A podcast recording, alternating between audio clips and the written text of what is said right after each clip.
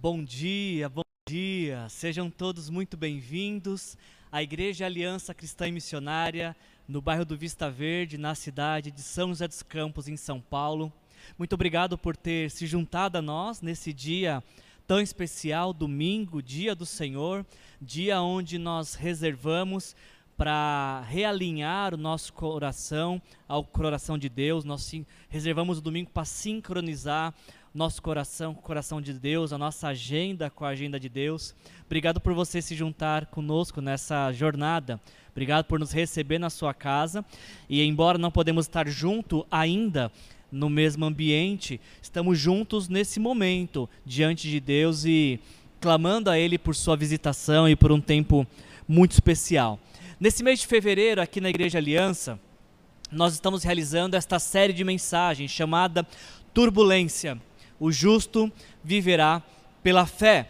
E o nome dessa série de mensagens e a motivação que nos levou a realizar essa série de mensagens é que nós queremos já de começo de ano, já começando esse ano, relembrar tudo aquilo que nós vivemos no último ano.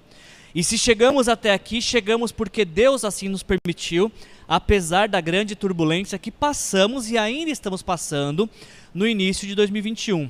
Por isso, turbulência, o justo viverá pela fé, tem por proposta reacender o nosso coração, reacender a nossa fé, a nossa esperança, a nossa alegria e tudo isso confiando na pessoa e obra de Jesus na cruz por nossas vidas.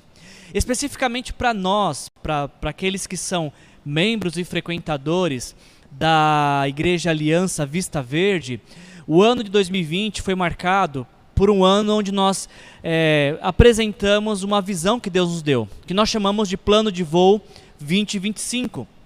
E de acordo com essa visão que recebemos de Deus no ano passado, ah, nos próximos cinco anos, até 2025, a Igreja Aliança estaria formando novos pastores e missionários, plantando novas igrejas, multiplicando líderes de, líderes de célula e a parte mais importante dessa visão, o desafio que Deus nos deu de que cada membro da Igreja Aliança Cristã e Missionária Vista Verde é, estaria se comprometendo com o próprio Deus, de viver uma vida intencional para proclamar o Evangelho e levar pessoas à fé até Jesus.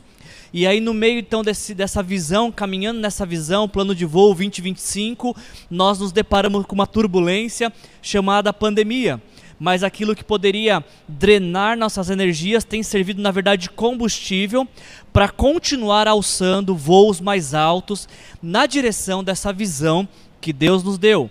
Continuamos acreditando, pela fé, que vamos formar novos pastores e missionários, continuamos dependendo completamente de Jesus para plantar novas igrejas, para multiplicar nossos líderes e célula e mais do que tudo, nós continuamos em obediência ao chamado de Deus para a vida de cada discípulo de Jesus, de fazer outros discípulos de Jesus. Então, a série Turbulência vem nos chamar, nos convidar, nos alertar para que nós possamos primeiro apertar nosso cinto, fazendo essa analogia com voo em turbulência, apertar nosso cinto, ou seja, mantermos a nossa posição, a nossa uh, nosso, nosso voto, nosso compromisso com o Senhor. Também a série Turbulência desafia cada um dos seus ouvintes a seguir os procedimentos de segurança, os protocolos de segurança, que para nós é a Bíblia Sagrada, é a palavra de Deus. E a parte que deve brotar no meio do seu coração, fazer acender a esperança, que assim como numa turbulência, nós também devemos confiar no piloto Deus é o piloto da nossa vida, Deus tem conduzido o nosso viver, e é por isso que, mesmo em uma turbulência como essa que temos vivido, podemos continuar confiando naquilo que Deus é e naquilo que Ele prometeu fazer.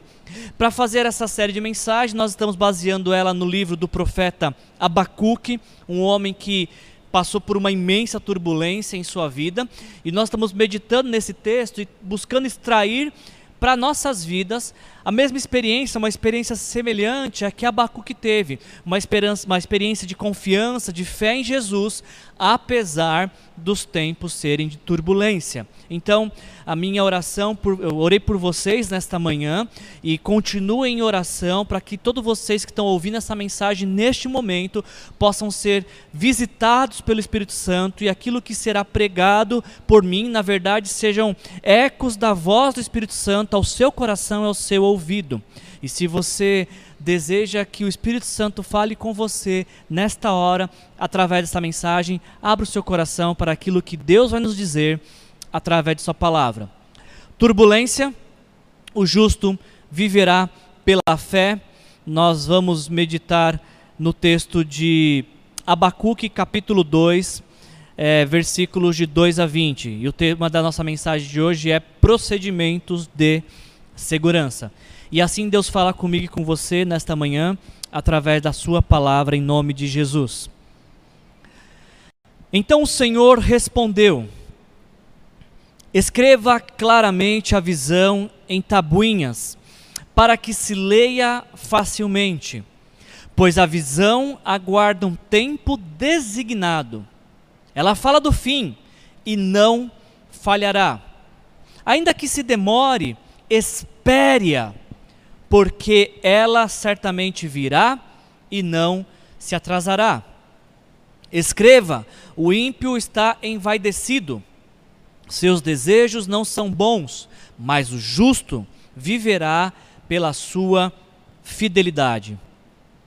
De fato, a riqueza é ilusória, e o ímpio é arrogante e não descansa. Ele é voraz como a sepultura e como a morte nunca se satisfaz, apanha para si todas as nações e ajunta para si todos os povos.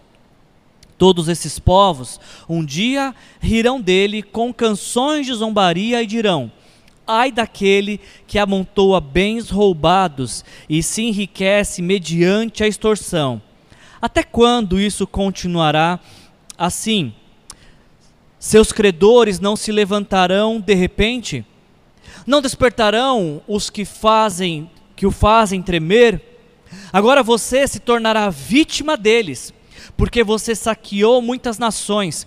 Todos os povos que restaram o saquearão, pois você derramou muito sangue e cometeu violência contra terras, outras terras, cidades e seus habitantes. Ai daquele que obtém lucros injustos para a sua casa para pôr seu ninho no alto e escapar das garras do mal. Você tramou a ruína de muitos povos, envergonhando a sua própria casa e pecando contra a sua própria vida. Pois as pedras clamarão da parede e as vigas responderão do madeiramento contra você. Ai daquele que edifica uma cidade com sangue e a estabelece com crime. Acaso não vem do Senhor dos exércitos que o trabalho dos povos seja só para satisfazer o e que as nações se afadiguem em vão? E a terra se encherá do conhecimento da glória do Senhor, como as águas enchem o mar.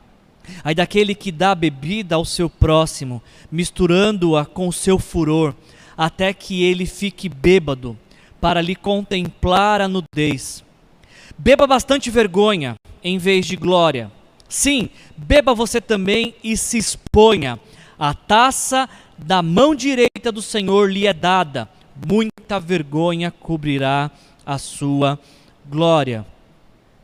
A violência que você cometeu contra o Líbano o alcançará, e você ficará apavorado com a destruição de animais que você fez, pois você derramou muito sangue e cometeu violência contra terras, cidades e seus habitantes. De que vale uma imagem feita por um escultor? Ou um ídolo de metal que ensina mentiras? Pois aquele que o faz confia em sua própria criação, fazendo ídolos incapazes de falar. Aí daquele que diz a madeira, desperte, ou a, a pedra sem vida, acorde. Poderá isso dar orientação? Está coberto de ouro e prata, mas não respira. Mas o Senhor, que está em seu santo templo, diante dele fique em silêncio toda a terra. Até aqui. Palavra de Deus para as nossas vidas hoje. Quando nós lemos o livro de Abacuque, nós temos que ter em mente uma coisa muito preciosa. Ao ler o livro de Abacuque, nós temos que ter em mente que nós estamos diante de um livro de oração. O livro de Abacuque registra a oração que Abacuque fez a Deus. O livro de Abacuque é um livro de diálogo entre Deus e entre uh, o profeta.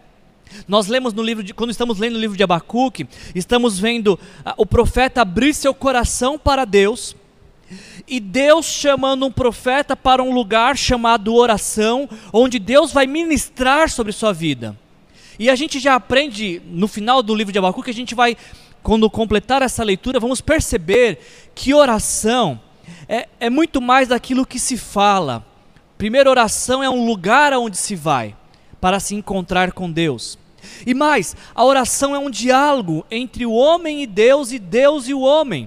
E é o que a gente está vendo acontecendo no livro de Abacuque, que é um livro muito peculiar, porque se você pega os profetas da Bíblia, normalmente o profeta recebe uma mensagem de Deus para ser transmitida ao povo. Mas Abacuque é diferente, é peculiar, porque em Abacuque nós não temos uma profecia a ser transmitida ao povo, que vindo direto de Deus ao povo, como os outros profetas. Em Abacuque é o contrário, em Abacuque é a mensagem do profeta para Deus e a resposta de Deus ao seu profeta. Na primeira mensagem, se você não viu as nossas mensagens, por favor, você pode visitar aqui no nosso canal, elas estão à disposição. Na primeira mensagem, nós aprendemos muito sobre oração. Aprendemos que oração, ah, é, Deus sempre ouve todas as orações, mas nem sempre responde como nós esperamos. Então, quando, quando oramos a Deus, podemos ter essa certeza, Ele vai nos ouvir mas quando Deus não responde como esperamos que Ele responda, temos que confiar que Ele tem o melhor para a nossa vida. Na semana passada, a gente ainda estava nesse contexto de oração, mas ela, ela foi para um nível superior, porque na oração de Abacuque, vemos como Abacuque demonstrou o conhecimento que ele tinha de Deus, e não sobre Deus, o que é muito diferente. Também na oração nós vamos, nós vamos aprendendo a conhecer Deus, Deus vai se revelando a nós quem Ele é, seus atributos, e o conhecimento de Deus acaba transformando a nossa vida, ao ponto que podemos entrar em oração, nesse lugar chamado oração, de uma forma, mas ao encontrar com Deus na oração, saímos de maneira diferente. E talvez aquilo que apresentamos inicialmente em oração mude, porque na oração conhecemos a vontade de Deus, conhecemos a própria pessoa de Deus. Então, quando a gente lê ah, o livro de Abacuque, essa é a dinâmica. Abacuque fala, Deus responde, Abacuque vai falar eh, como resposta ao que Deus disse, Deus vai falar mais uma vez, como a gente vai meditar hoje, e o livro termina então com uma última oração de Abacuque, na verdade, mais uma, express, uma oração em forma de louvor e adoração. Por favor, compareça semana que vem nesse mesmo horário, neste canal. Deus tem algo para você também na semana que vem. Mas hoje, a gente vai falar uma. Ainda dentro dessa temática de oração. Se na primeira mensagem a nossa temática era aprender sobre oração, e semana passada a nossa temática foi é, o conhecimento de Deus Hoje nossa temática vai girar em torno da vida influenciada pela fé, porque a resposta que Deus dá a Abacuque desafia Abacuque, como o apóstolo Paulo disse em 2 Coríntios 5,7, a viver por fé e não por vista. E é isso que a gente vai ver agora no texto que nós lemos. E eu queria destacar para vocês inicialmente, um primeiro ponto que eu queria colocar para vocês considerar é, é esse texto que nós lemos, os primeiros versículos que nós lemos, porque, mais uma vez, voltando à semana passada, e ainda se você tiver com a sua Bíblia aberta, você vai ver que o capítulo 2 de Abacuque, versículo 1, começa com a expressão: Ficarei no meu posto de sentinela e tomarei posição sobre a muralha, aguardarei para ver o que Deus me dirá e que resposta dará a minha queixa. A gente aprendeu, como falei aqui, até aqui, que não existe oração sem resposta. Deus responde todas as orações. E com base nessa esperança, então, semana passada a gente viu que Abacuque, depois de orar a Deus, ele espera pela resposta que Deus vai dar. No diz o uh, Abacuque 2.1 que ele fica num posto de sentinela, ele guarda a posição, ele está aguardando para ver o que Deus vai dizer. Qual vai ser a resposta que Deus vai dar à queixa que ele tinha feito, especificamente a queixa de Deus usar os babilônios, uma nação injusta e perversa, para corrigir os judeus, os israelitas que também estavam vivendo em injustiça e em perversão. Então, considere isso: Abacuque está aguardando a resposta de Deus. E a resposta de Deus é essa. Então o Senhor respondeu: Escreva claramente a visão em tabuinhas para que se leia facilmente. A primeira orientação que Deus dá para Abacuque é: escreva claramente a visão. Ou seja, registre aquilo que Deus vai falar. Tenha guardado, tenha anotado e que seja de forma legível e duradoura o que Deus vai falar com você. Na, eu estou usando aqui com vocês a versão NVI, mas na versão ao meio da revista atualizada, esse mesmo versículo é traduzido por escreva a visão, grava sobre tábuas, para que se possa ler até quem passa correndo. Ou seja, talvez aqui, foi aqui que surgiu e nasceu a ideia do outdoor. Escreva de uma forma que seja tão legível, tão visual, tão compreensível que qualquer pessoa possa ter acesso, até mesmo quem passa correndo. O que Deus está falando com Abacuque, o que Deus iria falar com Abacuque, deveria ser algo de fácil acesso a qualquer pessoa. Qualquer pessoa poderia entender o que Abacuque escrevendo. E interessante essa perspectiva de Deus de não falar para Abacuque escrever em um pergaminho, que era o material utilizado para registrar algo no tempo de Abacuque mas Deus manda escrever em uma tábua, para que isso seja, seja, um registro duradouro, que possa transcender gerações. E sabe, gente, eu, eu fiquei olhando isso aqui e eu, eu gastei muito tempo preparando a mensagem nessa primeira expressão, escreva a visão, porque meu coração ele foi tomado por esse questionamento, o porquê que Deus estava pedindo para Abacuque é, materializar o que Deus estava falando. Não sei se você chegou a essa compreensão ao, ao ler esse texto, ao me ouvir lendo esse texto. Por que, que Abacuque precisava escrever em uma tábua? Por que, que ele precisava registrar? Por, por que, que Abacuque precisava materializar a voz de Deus? O que Deus estava dizendo? E eu, pensando um pouco nisso, meditando nessa questão, eu encontrei ah, basicamente duas respostas que falaram ao meu coração sobre essa fala de Deus escreva a visão. A primeira coisa que me vem à mente porque Deus mandou Abacuque escrever é porque aquilo que nós escrevemos, nós aprendemos mais do que apenas aquilo que nós ouvimos. É, não sei quantos de vocês conhecem essa imagem que está aí, a pirâmide de aprendizado de William Glasser. Você pode ver que existem níveis de aprendizado. E quando você apenas escreve, você, uh, quando você apenas ouve, você aprende apenas 10% daquilo. Agora percebe como o nível vai aumentando e chega até 80% de aprendizado quando você, além de ouvir, você escreve, você pratica, você aprende 80% disso. Então, me vem à mente de quando Deus manda Abacuque registrar, escrever, há um processo de aprendizado ao qual Abacuque está sendo convidado a, a, a vivenciar.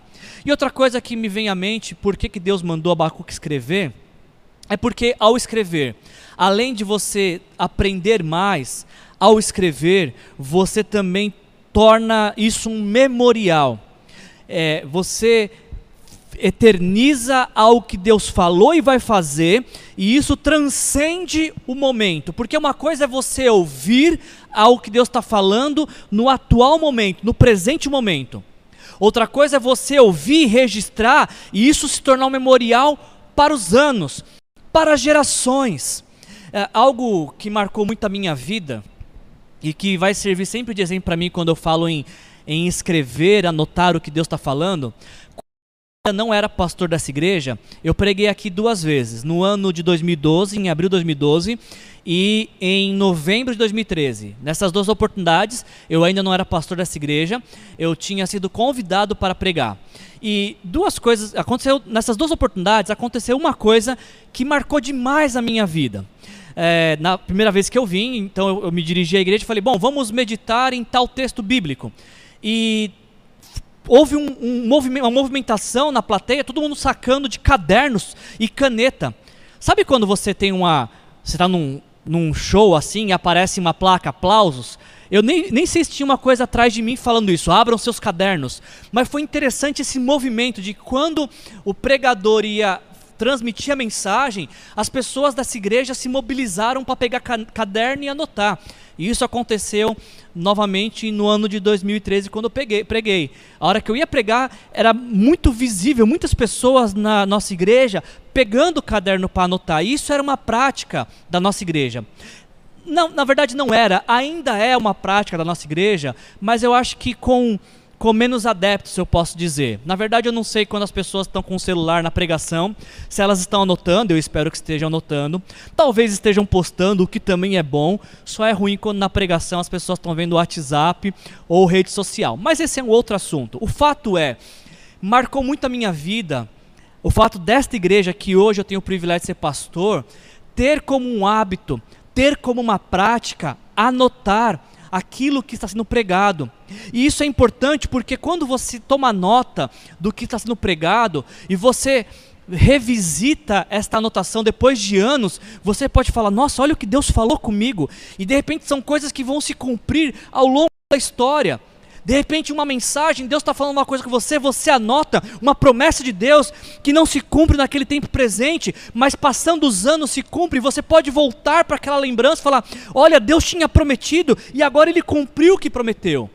Você percebe a importância de anotar mensagens. Toda vez que você está diante de uma mensagem, você ter tomar notas.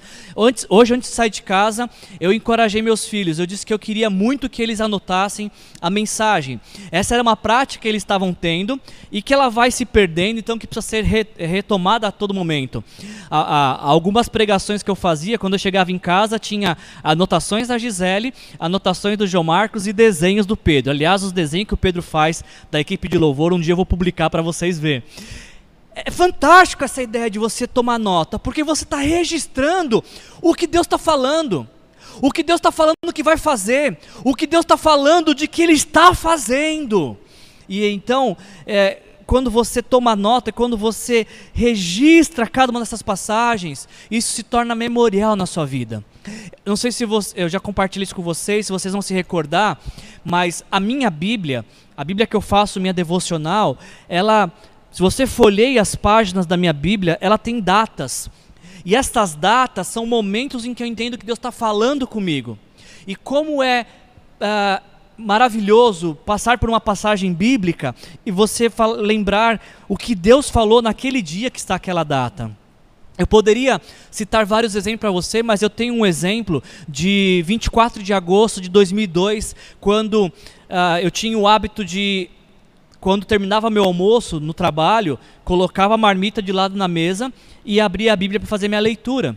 E como eu tenho compartilhado com vocês, eu tenho desenvolvido ao longo dos anos este hábito de ler a, a Bíblia de forma inteira durante o ano.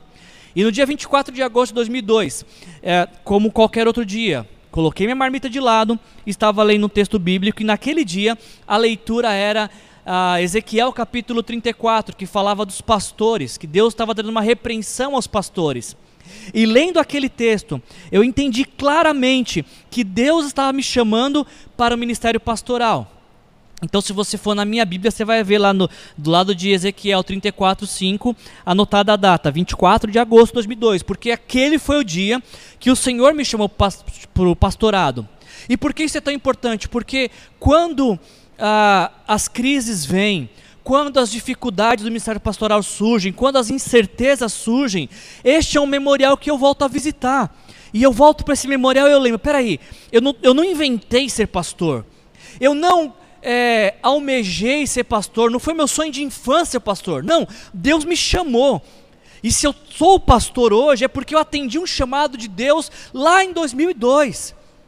Então, essas coisas vão marcando nossa vida. São lembranças que nos fortalecem em tempo de fraqueza, que nos animam em tempo de tristeza, que reacendem a nossa esperança do que Deus nos chamou para fazer.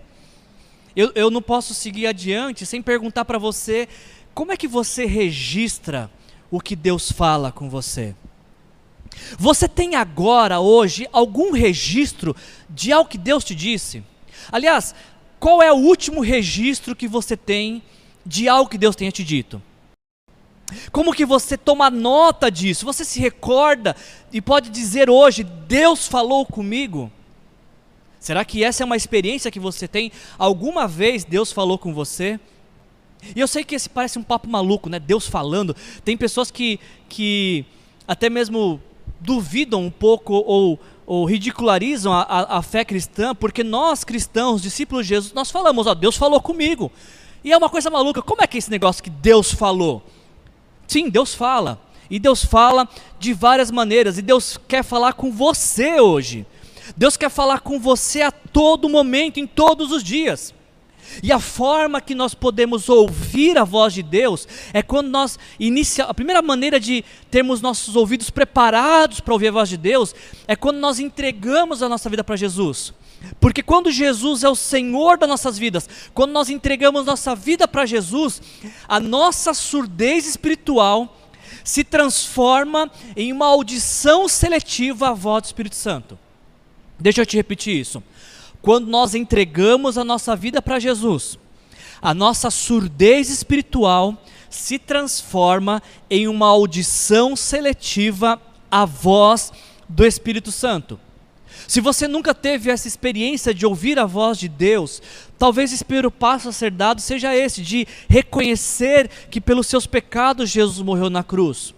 Porque quando você reconhece isso e se arrepende, o seu a surdez espiritual se desfaz.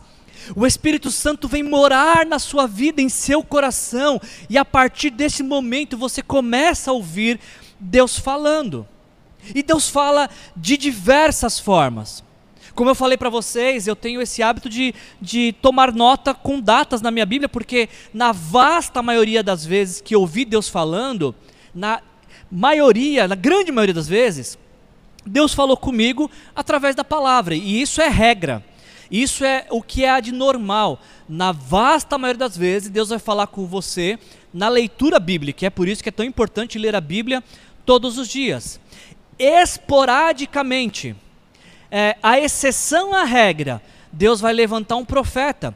Deus vai tocar na vida de uma pessoa para te trazer uma mensagem. Às vezes Deus usa a mim como pregador para falar algo com você, mas isso é a exceção à regra. A regra é a palavra de Deus falar ao seu coração. Às vezes Deus fala conosco através de sonhos, de revelações, de visões. As nossas crianças aqui da nossa igreja receberam um caderno de oração. Eu acho que eu vou pedir para a tia Ivone fazer um caderno de, de oração para todos os adultos, porque nós precisamos ter isso registrado e registrar todas as vezes que Deus fala conosco. Nós precisamos aprender a ouvir a voz de Deus. E ao ouvir a voz de Deus, aprender a registrar o que Deus está falando. Porque quando a gente não registra o que Deus está falando, nós vivemos apenas aquela experiência do momento. E ao anotar, podemos até esquecer. Não é por um acaso que algumas pessoas têm uma grande experiência com Deus, de salvação, de cura, de provisão, de milagres, mas porque não anotaram, não registraram, passam-se os anos e essas pessoas, algumas delas, no desenvolver da caminhada, elas se esquecem do que Deus fez, ou aquilo que Deus fez no passado que foi tão, é, tão impactante, vai perdendo efeito com o passar do tempo, se não é registrado. Escreva a visão grave-a sobre tábuas, sobre lugares que vão se tornar memoriais, para que até quem passa correndo possa ler. Escreva, grave, eternize o momento em um material que vai se tornar um memorial de Deus na sua vida. Porque mesmo que a vida for corrida, os anos vão passando correndo, você ainda possa recordar daquilo que Deus disse, daquilo que Deus falou que ia fazer.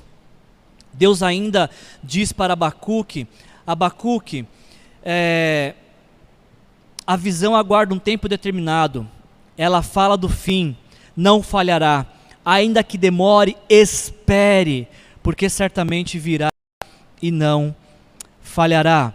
Além de registrarmos o que Deus disse, precisamos lembrar de que Deus não falha naquilo que prometeu, naquilo que ele se comprometeu a fazer.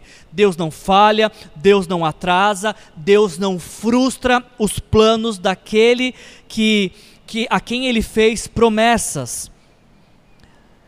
Não podemos perder de vista isso, de que Deus fala a todo momento. A gente lê isso em Jó. A verdade é que Deus fala, ora de um modo, ora de outro. Mesmo que o homem não perceba, em sonho ou visão durante a noite, quando o sono profundo cai sobre os homens e eles dormem em suas camas, Deus pode falar aos ouvidos deles e aterrorizá-los com advertência para prevenir o homem de suas más ações e livrá-los do orgulho, para preservar da cova sua alma e a sua vida da espada. Deus fala, como Deus fala? Deus fala através da pessoa de Jesus. A gente lê isso em Hebreus 1:3. Há muito tempo Deus falou muitas vezes de várias maneiras aos nossos antepassados por meio dos profetas, mas nesses últimos dias nos falou por meio do Filho, a quem constituiu o herdeiro de todas as coisas, sustentando ah, e por meio de quem fez o universo. O Filho é o resplendor da glória de Deus, a expressão exata do seu ser, e ele sustenta todas as coisas por suas palavras. Deus fala, e aquilo que ele fala, ele cumpre, e ele sempre vai cumprir aquilo que ele prometeu. Por isso nós podemos descansar em Deus. Nós vimos semana passada de que Deus é imutável. Ou seja, ele não, ele não sofre com inconstâncias de humor, das emoções, das circunstâncias, ele é o mesmo. Por isso que entre escrever e esperar existe o confiar. Eu escrevo, ou seja, eu registro as promessas de Deus, eu confio que Ele é fiel para cumprir tudo o que Ele prometeu, e então eu espero de todo o meu coração, sendo e essa espera me faz repousar na paz de Deus. Enquanto eu estava pensando nessa questão de esperar por aquilo que Deus prometeu e aprender a esperar, venho, eu estava preparando a mensagem cheguei nesse ponto de que somos convidados a esperar, mesmo que pareça que está demorando, mas a demora não pode é, afetar a nossa espera. Eu estava pensando nessas coisas e aí meu coração foi tocado pelo Espírito Santo e eu relembrei de uma canção que eu conheci, eu acho que no ano de talvez 2004, 2005, entre, entre 2004 e 2005, uma canção que fala muito forte ao meu coração. Ah, e na verdade não é nem a canção que eu queria compartilhar com vocês, é a ministração durante essa canção. A canção é Deus de Promessas, do, do Ministério Toque no Altar, e no meio da canção, uh, o ministro daquela época, daquela canção, Davi Sasser, ele fala a seguinte frase: Toda promessa, toda promessa passa pelo teste do tempo. Ele está provando o teu coração. Ele está forjando o seu caráter para que você desfrute da plenitude da bênção do Senhor. É interessante como que algumas canções marcam a nossa vida e, e quando nós a, as, ouvimos essas canções, nós somos nós retornamos para a época que nós ouvimos. Eu, eu sou capaz de recitar essa fala de corpo de tantas vezes que eu ouvi essa canção Deus de Promessas do Ministério Toque no Altar. E eu não sei vocês, mas ah, às vezes eu começo a pensar em algumas coisas que Deus prometeu e eu fico pensando como seria bom se essas coisas já tivessem acontecido. Mas algumas promessas, elas não podem acontecer no tempo que nós queremos, porque nós não estamos preparados para recebê-las. Então, quando Deus promete algo, mas ele ainda não cumpriu, ele está nos preparando para receber essa promessa. E é por isso que alguns de nós demoramos tanto tempo para receber aquilo que Deus prometeu, porque nós insistimos em não deixar Deus nos preparar, nos guardar, nos edificar nos colocar na posição para receber aquilo que Ele prometeu.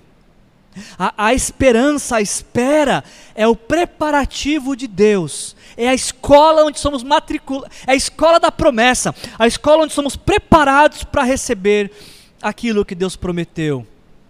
Eu, re, eu quero retornar à minha fala inicial. Eu creio de todo o meu coração de que Deus prometeu que a Igreja Aliança Vista Verde seria uma igreja formadora de pastores e missionários. Eu creio nesta promessa de todo o meu coração. Eu creio de todo o meu coração de que a Igreja Aliança Vista Verde será uma igreja plantadora de outras igrejas. Eu creio de todo o meu coração de que Deus prometeu e Ele quer cumprir que as nossas células sejam células multiplicadoras e que de tempos em tempos estejamos experimentando da multiplicação da célula e também dos líderes. Eu creio, é promessa de Deus, e mais do que promessa, é mandamento de que cada membro da igreja aliança deve levar outras pessoas a Jesus. Isso não é só um mandamento, mas é um mandamento seguido de promessa. Por que promessa? Porque Deus nos prometeu o poder do Espírito Santo para testemunhar. Precisamos apenas viver de forma intencional para que essa promessa do poder do Espírito Santo se cumpra em nossas vidas. E a gente está olhando agora 2021, nós entramos em 2021 sem ter plantado nenhuma nova igreja no ano que passou. Estamos em às vésperas de formar novos pastores, mas ainda não temos novos pastores. Nós entramos em 2021 com o mesmo número de células que nós tínhamos em 2020. E até o presente momento da virada, do batismo para cá, nenhuma pessoa se entregou a Jesus pela nossa pregação, pela nossa exposição do evangelho. E aí quando eu começo a olhar para estas coisas, eu começo a ficar abatido, eu começo a me entristecer e eu começo a pensar: será, Deus, que isso vai acontecer? Será que realmente em 2025 nós vamos olhar para trás e ver novas igrejas plantadas, novas pessoas que foram alcançadas por Jesus, ah, as células e os líderes multiplicados e os pastores formados? E aí então eu chego diante dessa mensagem e a palavra de Deus é essa: ainda que se demore, espere, porque ela certamente virá e não se atrasará. Eu não sei você, mas eu confio naquilo que Deus está dizendo. Eu não sei você, mas eu confio nessa palavra. Ainda que, espere, que demore, espere. Espere. Deus nunca, nunca frustra aqueles que confiam nele. O que é que Deus te prometeu? O que é que Deus disse que faria na sua vida? Não o que você quer que ele faça, mas o que ele disse que ele faria. Será que tem algo? Será que tem algo pelo qual você está esperando há muitos anos que Deus disse que faria? Receba essa palavra do Senhor no seu coração. Ainda que se demore, espera, porque ela certamente virá e não se atrasará. Se Deus prometeu, Ele vai cumprir. Bom, mas o que a gente faz então, se nesse momento ainda não se cumpriu? A gente espera. A gente continua confiando de que aquilo que ele se comprometeu a fazer, ele fará. Isso nos leva ao segundo ponto dessa mensagem. Porque do versículo 4 e versículo 5, nós lemos Deus falando, escreve. Além de escrever para esperar, Deus fala novamente: escreve. O ímpio, ou injusto, ou soberbo, está envaidecido. Seus desejos não são bons, mas o justo viverá pela sua fidelidade. A visão que Abacuque deveria escrever em tábua, ela se divide em dois pontos. O primeiro ponto é essa perseverança a esperar.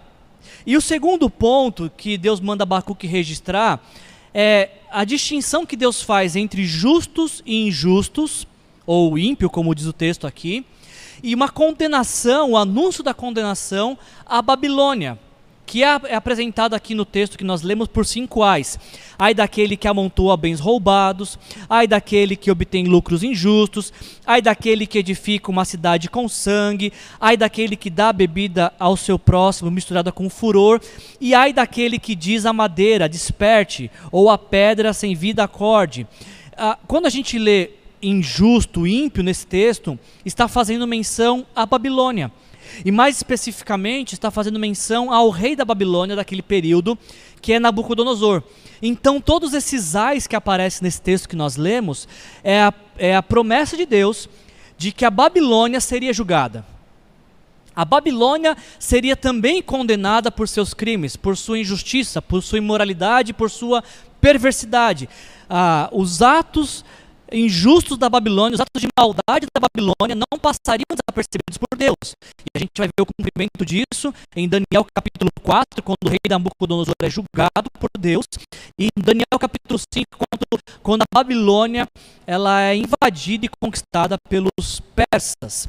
Agora, falando especificamente sobre justo e injusto, o soberbo ou ímpio apontado aqui por esse texto, que são os babilônios, a, gente precisa, eu queria que nós gastássemos esse tempinho final nos concentrando nesta fala. Porque os injustos, Deus diz que eles estão envaidecidos por seus desejos que não são bons e que eles vão perecer.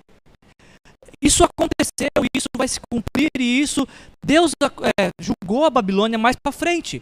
Mas o que Deus está chamando uh, a perceber não é focar sobre o que acontecerá com os injustos.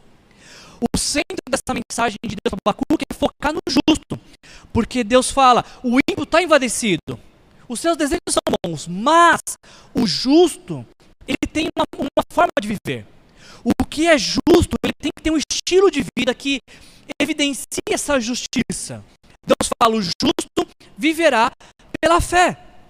Deus pede que Abacuque registre isso, que Abacuque, Abacuque deixe anotado isso, que Abacuque não perca de vista isso, que o, o injusto é caracterizado pela, pela vaidade, pelo orgulho, mas o justo, ele tem uma outra característica.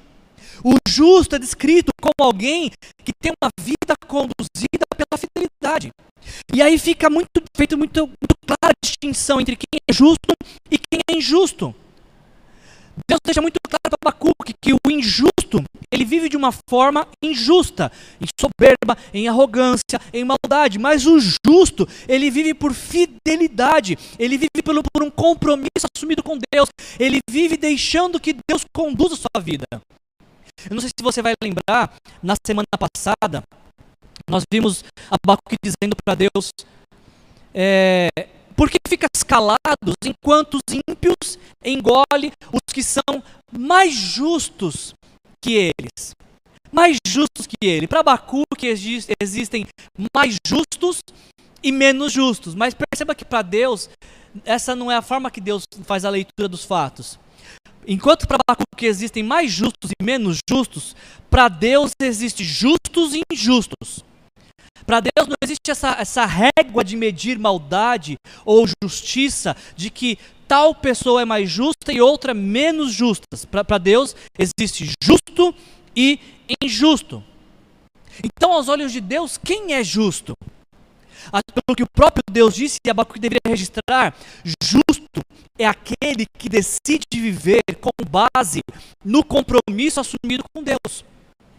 Justo para Deus é aquele que decide confiar sua fé e sua esperança em Deus. Para Deus, justo é aquele que faz da sua declaração de fé o seu modus operandi. Você entende isso? É só você fazer o contraste com fidelidade. O justo viverá por sua fidelidade, e o injusto viverá por sua infidelidade, por sua hipocrisia, por sua incredulidade.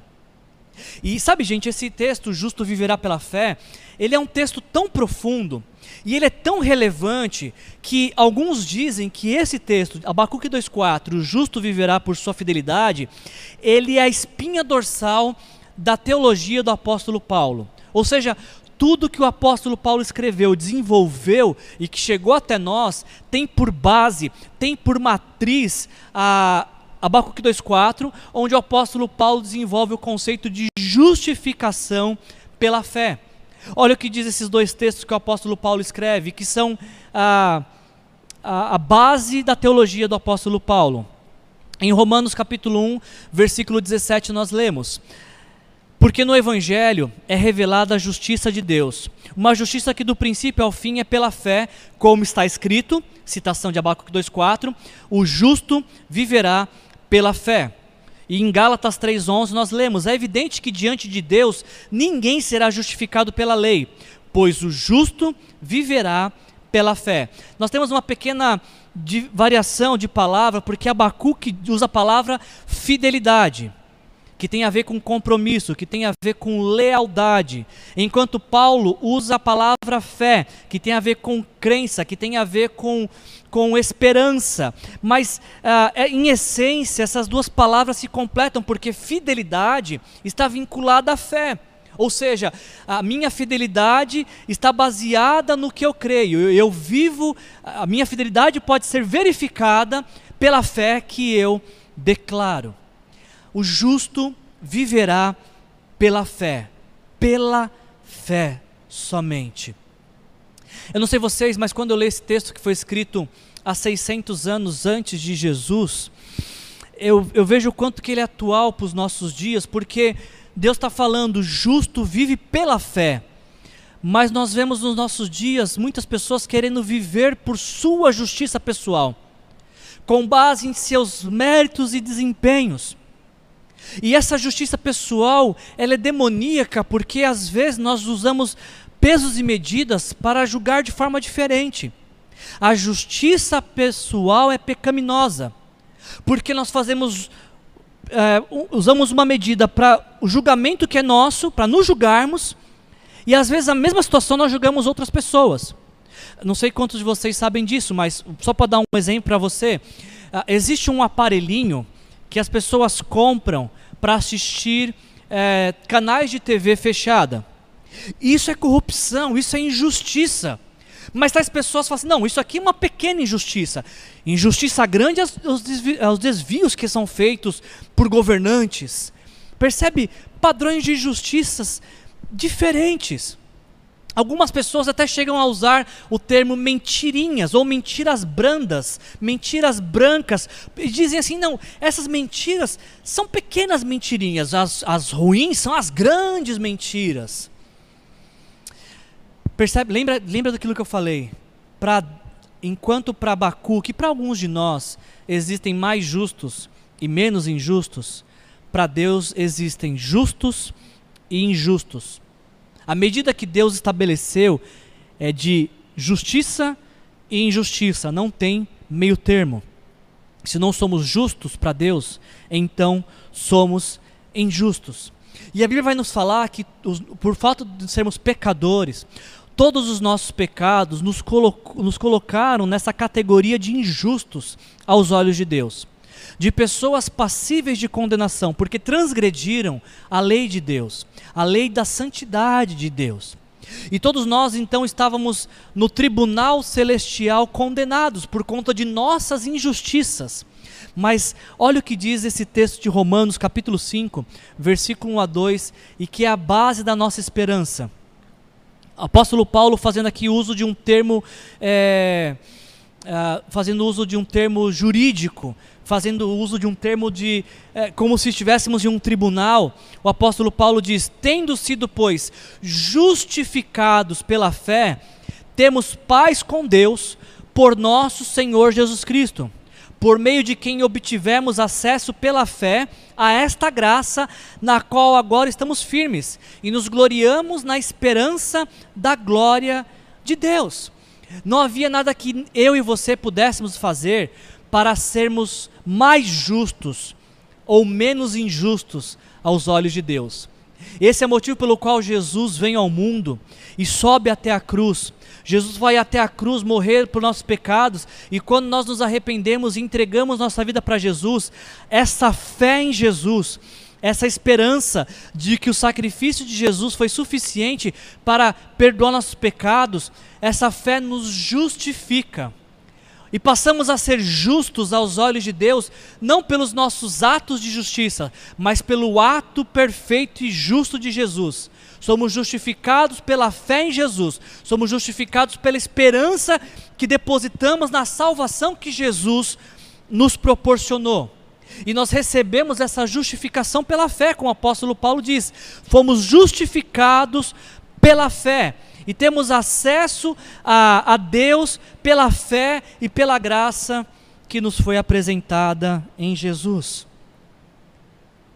Assim como Abacuque e o apóstolo Paulo, eu e você podemos confiar de que Deus quer nos justificar, tornar just, nos tornar justos aos seus olhos. E a gente tem acesso a isso pela fé pela esperança daquilo que Jesus fez na cruz. E mais do que esperança, pela confiança daquilo que Jesus fez por nós na cruz. Como eu citei aqui, em, primeira, em 2 Coríntios 5, 7, não vivemos por vista, vivemos por fé. O justo vive pela fé, pela fé na pessoa e obra de Jesus. Eu encerro essa mensagem que nós compartilhamos Enquanto Abacuque diz: Ficarei no meu posto de sentinela e tomarei posição sobre a muralha, aguardarei para ver o que ele me dirá. O que Deus diz é: escreva, o ímpio está envaidecido, seus desejos não são bons, mas o justo viverá por sua fidelidade. Eu não sei quantos de vocês ah, tiveram acesso à nossa descrição da série de mensagens, mas lá nós contamos a história de, de um menino que está num voo, ele está sentado brincando com seu videogame e de repente o avião passa por uma imensa turbulência e começa a balançar e começa a trepidar. E essa história nos conta de que todos estão em pânico uh, durante o voo, todos estão apavorados porque o avião está balançando muito, a turbulência é muito forte e o menino continua tranquilo, calmo, sereno, como se nada tivesse acontecendo. Isso chama a atenção de uma aeromoça que começa a olhar para esse menino tranquilo enquanto todos estão apavorados. E essa aeromoça então ela pergunta para esse menino: "Você não está com medo?" E o menino fala: "Medo? De forma alguma." E a aeromoça fala: "Mas como é que você pode não estar com medo no meio dessa turbulência?" E o menino olha para ela com toda inocência, uma criança fala: "Simples. É que meu pai que é o piloto da aeronave, então eu estou tranquilo. Quando a gente está passando por momentos de turbulência, quando a nossa vida está agitada, nós precisamos lembrar que Deus é o nosso piloto, Ele está pilotando a nossa vida. E por isso, a mais intensa, inexplicável turbulência, a mais inquietante turbulência é silenciada por nossa fé e esperança de que Deus está no controle de todas as coisas, de que Ele nos ama e está nos guardando. O salmista, ele diz no Salmo 37, versículo 5: Confie no Senhor e faça o bem, assim você habitará na terra e desfrutará a segurança. Deleite no Senhor e Ele atenderá aos desejos do seu coração. Entregue seu caminho ao Senhor, confie nele e Ele agirá. Ainda o Salmo, o Salmo 125, versículo 1 diz: Os que confiam no Senhor são como o monte Sião, que não se pode se abalar, mas permanece para sempre. E ainda o Salmo 28, 7 nos diz: O Senhor é minha força, o meu escudo, nele o meu coração confia, e dele eu recebo ajuda. Meu coração exulta de alegria, o meu, e com o meu cântico eu lhe darei graça. Quando você fala, uh, quando Deus fala para Abacuque que o justo viverá por sua fidelidade, Deus está convidando o profeta a tirar os olhos da circunstância e a depositar sua confiança nele, naquilo que Deus vai fazer. Afinal de contas, o justo não vive de acordo com as circunstâncias. O justo vive pela fé em quem Deus é e naquilo que ele fará. Por isso eu encerro essa mensagem de hoje com essas simples perguntas para você. A primeira delas, aos cuidados de quem você tem confiado a sua vida? Você confia em Deus como teu Senhor e como teu Salvador? E ainda uma última pergunta para você refletir e praticar essa mensagem nesta semana. Você gostaria de viver pela fé em Jesus e não pela fé em você mesmo? O desafio dessa mensagem de hoje é vivermos pela fé em Jesus Cristo, de que a obra que ele fez na cruz é, foi perfeita. O desafio dessa mensagem de hoje é viver com fé em Jesus e não com fé em nós mesmos fé em nossa performance moral, fé em nosso desempenho espiritual. Não. O convite de hoje é confie em Deus. Deposite sua fé e esperança em Jesus. Experimente daquilo que Deus vai fazer na sua vida hoje e a partir de hoje, na medida e proporção que você confia nele de todo o seu coração. Feche seus olhos, eu quero orar por você. Senhor, estamos vivendo um tempo de turbulência. As nossas vidas estão agitadas, vivemos dias incertos, estamos passando por um, uma intensa provação, Senhor. Mas a mensagem de hoje nos relembra de que quando confiamos em Jesus, nós vivemos com, pela fé e não pelas circunstâncias. Vivemos pela fé e não pelos recursos. Vivemos pela fé e não pelo que vemos. Então, Pai, acende nosso coração mais uma vez, Senhor, com a chama da fé, com a chama da esperança, com, com a convicção de que o Senhor está no controle de todas as coisas, de que nos ama e que tem feito o melhor por nossas vidas, Senhor. Mesmo que não estejamos vendo, mesmo que não estejamos compreendendo, Senhor. Abençoa, Pai, cada pessoa que, que está diante dessa mensagem agora e que está sendo convidada a crer em Jesus como o Senhor e Salvador de sua vida. Espírito Santo ministra nessas vidas para que essas pessoas possam se render a Ti e passar a confiar no Senhor e também passar a ouvir ao Senhor. Espírito Santo ministra ao coração de cada pessoa a quem o Senhor fez uma promessa e que talvez ainda não se cumpriu, mas vai se cumprir. Relembre ao coração dessas pessoas, Senhor, de que promessas de Deus não ficam sem se cumprir, de que o Senhor cumprirá tudo aquilo que prometeu, Senhor. Abençoa, Pai, cada pessoa que está diante dessa mensagem, Senhor. Faça acender a esperança novamente, Senhor. A confiança do controle e no cuidado do Senhor, Pai. E nos dê, Pai, a, essa semana a oportunidade de compartilhar essa mensagem com alguém, de levar outras pessoas a confiar em Jesus, de levar outras pessoas a experimentarem da promessa de Deus, a promessa de vida eterna, a promessa de vida plena no tempo presente. É o que nós oramos, agradecidos, em nome de Jesus. Amém. Que essa sua semana seja marcada por fé e não por aquilo que você está vendo. Que Deus cumpra promessas na, que foram feitas na sua vida essa semana. Que você experimente do poder do Espírito Santo na sua vida para levar outras pessoas a confiar, a crer em Jesus. Uma semana abençoada. Jesus te abençoe.